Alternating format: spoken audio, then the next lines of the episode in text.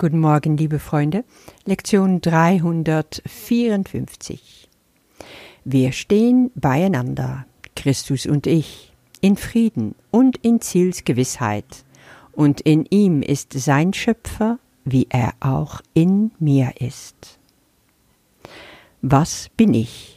Im Paragraph 4. Auch hier, wie in Paragraph 3 gestern, spricht Jesus von wir unsere Augen, unsere Ohren, unsere Geister. Da bist du wieder, du und Jesus zusammen in Christus vereint. Ja, dafür gibt es tatsächlich keine Worte. Das kannst du nur erfahren. Ich mache das so, dass ich so ein Paragraph ganz andächtig und langsam lese, am liebsten laut, und mir dann vorstelle, meine Augen vereinen sich mit Jesus Augen in Christi Schau. Ich sehe eine sündenlose Welt. Meine Ohren vereinen sich mit Jesus, indem wir beide die Stimme für Gott, den Heiligen Geist hören, der mir bestätigt, ja, die Welt ist sündenlos. Mein Geist vereint sich mit Jesus Geist, und wir segnen diese Welt.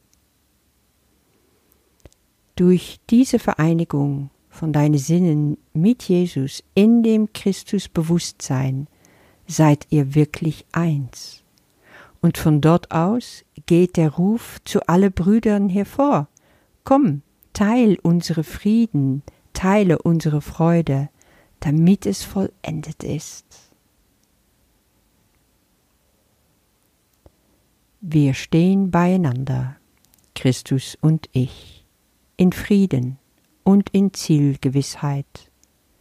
Und in ihm ist sein Schöpfer, wie er auch in mir ist. Wir stehen beieinander, Christus und ich. Ja, das kannst du hier wirklich verstehen als der Schlüsselsatz in dieser Lektion. Auf Englisch heißt es We stand together, Christ and I. To stand together, das bedeutet aber vielmehr, wir sind vereint für einen Zweck, wir schließen uns zusammen, sowie für ein gemeinsames Ziel.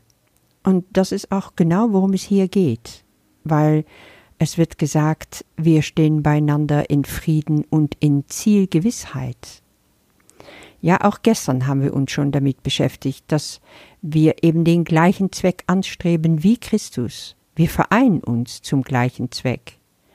Gestern hieß das, dass wir zusammen die Welt mit Wundern segnen. Und es ist ein ganz kraftvolles Bild, was uns hier gemalt wird. Ich habe so vor meinem inneren Auge gesehen, wie wir alle zusammen Arm in Arm, so, weißt du, so zusammengestanden sind mit Christus, wie in eine gewaltige Friedensdemo mir kamen dann so die, die Bilder von diesem March on Washington in 1963, wo Martin Luther King seine berühmte Rede hielt, I have a dream.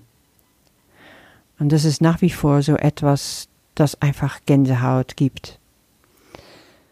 Einige Sätze habe ich da nochmal durchgelesen. Ich habe den Traum, dass diese Nation eines Tages auferstehen und die wahre Bedeutung ihres Glaubensbekenntnisses ausleben wird. Und dann kommt eben dieses Zitat aus der Constitution. Wir halten diese Wahrheiten für selbstverständlich, dass alle Menschen gleich geschaffen sind. Das ist natürlich genial, ne?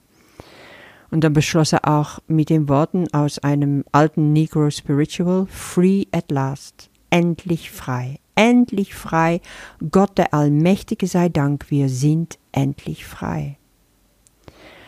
Und für mich ist diese ganze Rede, du kannst es googeln und einfach mal lesen, es ist so beeindruckend.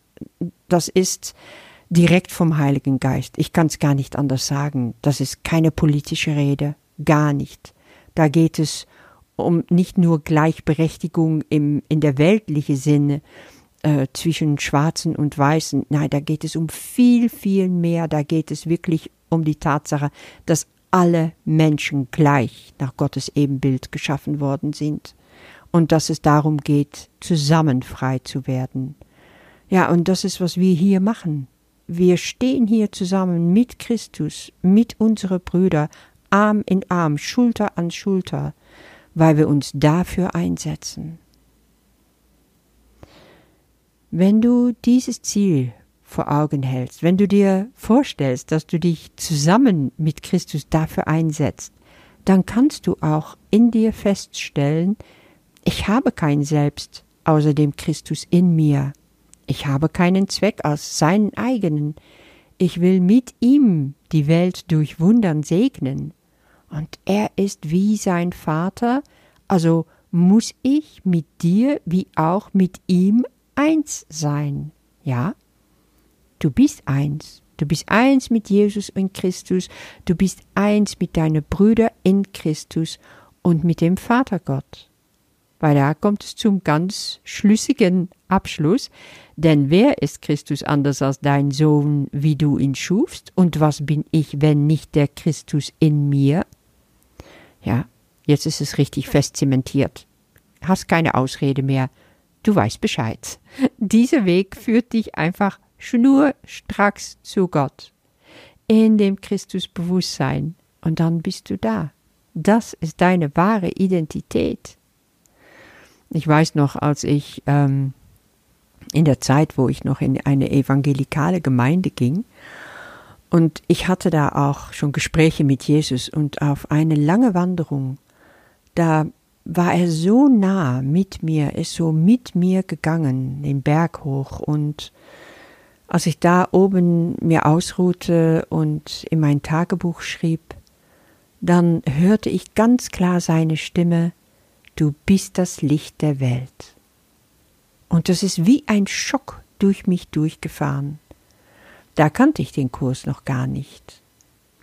Und für mich war eben diese Aussage Jesu aus dem Johannesevangelium, ich bin das Licht der Welt, das war seins. Und ich war doch nicht der Christus. Zum ersten Mal aber habe ich da erfahren und bis in die tiefste meine Seele gespürt, ja, das bin ich. Und das weiß ich heute ganz gewiss.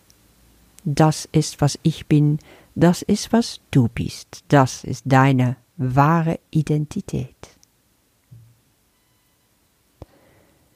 Wir stehen beieinander, Christus und ich, in Frieden und in Zielgewissheit und in ihm ist sein Schöpfer, wie er auch in mir ist.